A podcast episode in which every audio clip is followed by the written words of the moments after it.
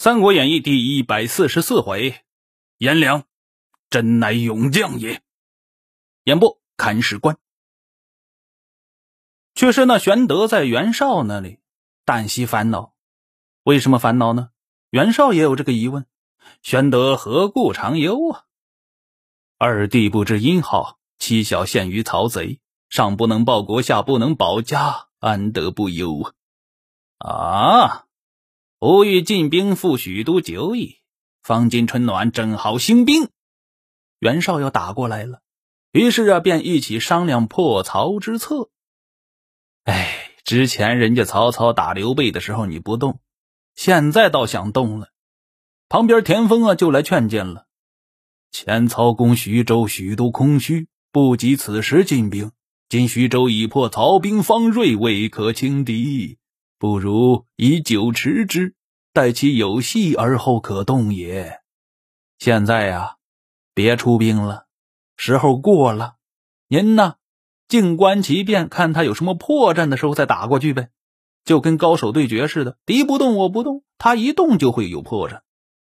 袁绍就说了：“待我思之，等我想一想。你想个屁呀！你想。”转头呢，就问玄德了。田丰劝我固守，何如？问刘备，哎呦，别说田丰啊，让我固守，不让我出兵，你感觉如何呢？这刘备老早就想着救自己的妻小了，就想着回南边去了，他肯定得让你去呀。于是就说呀：“曹贼欺君之贼，明公若不讨之，恐失大义于天下。”这句话说的冠冕堂皇，但是一点都没有理由。为什么出兵啊？因为大义，唱高调灌鸡汤。那袁绍啊，还真就听得进这种话去。玄德之言甚善，于是啊，就起兵了。袁绍是这种人，喜欢那些花里胡哨的东西，不切实际，而且呀，优柔寡断。这田丰一看，我靠，此袁绍你脑子又进水啦。于是啊，又来劝谏。袁绍直接怒了。汝等弄文轻武，使我失大义。哎呦，还是大义！田丰一听，哎呦，又在那顿足而叹呐：“若不听臣良言，出师不利呀！您不听我的话，这回出兵啊，嘿，没好！”袁绍大怒，欲斩之。哎呦，玄德力劝：“赶快别别别别别，当着我的面，别别别干这种事儿，要干私下里去干啊！”于是啊，就把这田丰囚到狱里边去了。沮授跟田丰是特别要好的，沮授也是谋士吗？沮授见这田丰下狱了，乃会其宗族，尽散家财，与这些人就诀别呀。吾随君而去，胜则威武不佳，败则一身不保矣。言下之意啊，我要随军出征，出征了以后啊，估计啊没什么好处。就先把家财啊给你们分一下吧，嘱托一下后事。身边人一听，皆下泪而送之啊，哭了都。袁绍于是遣大将颜良做先锋进攻白马，沮授就劝谏了：颜良性侠，虽骁勇，不可独任。他是员猛将，但是智商不太高，所以还得派个谋士给他。袁绍就说了：“啊，吾之上将非汝等可料，别议论我的大将啊！你们呢不够格。”于是大军进发至黎阳，东郡太守刘言告急许昌。曹操急意兴兵抵敌。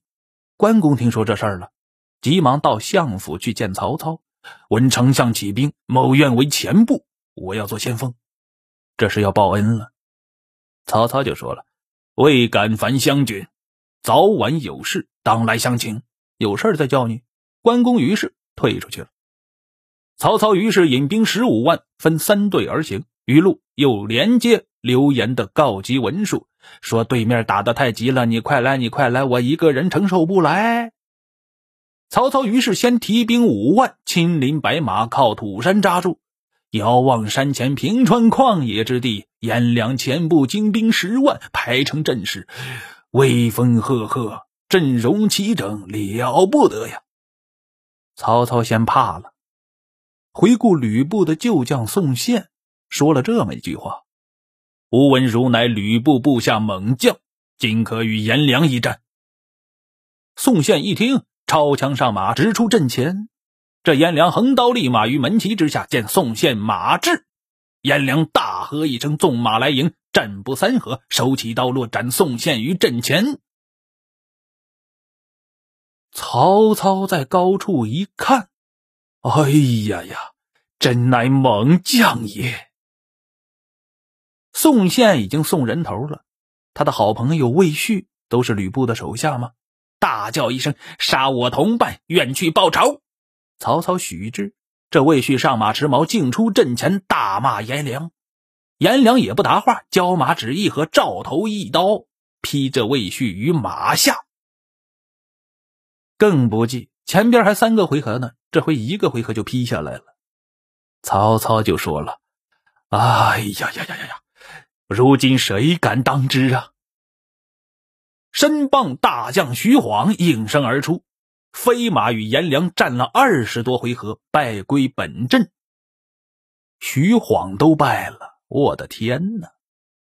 曹操身边的众将一看，没人吭声了。谁还敢去啊？徐晃都打不过的。于是啊，曹操就命收军，对面颜良啊也引军退出去了。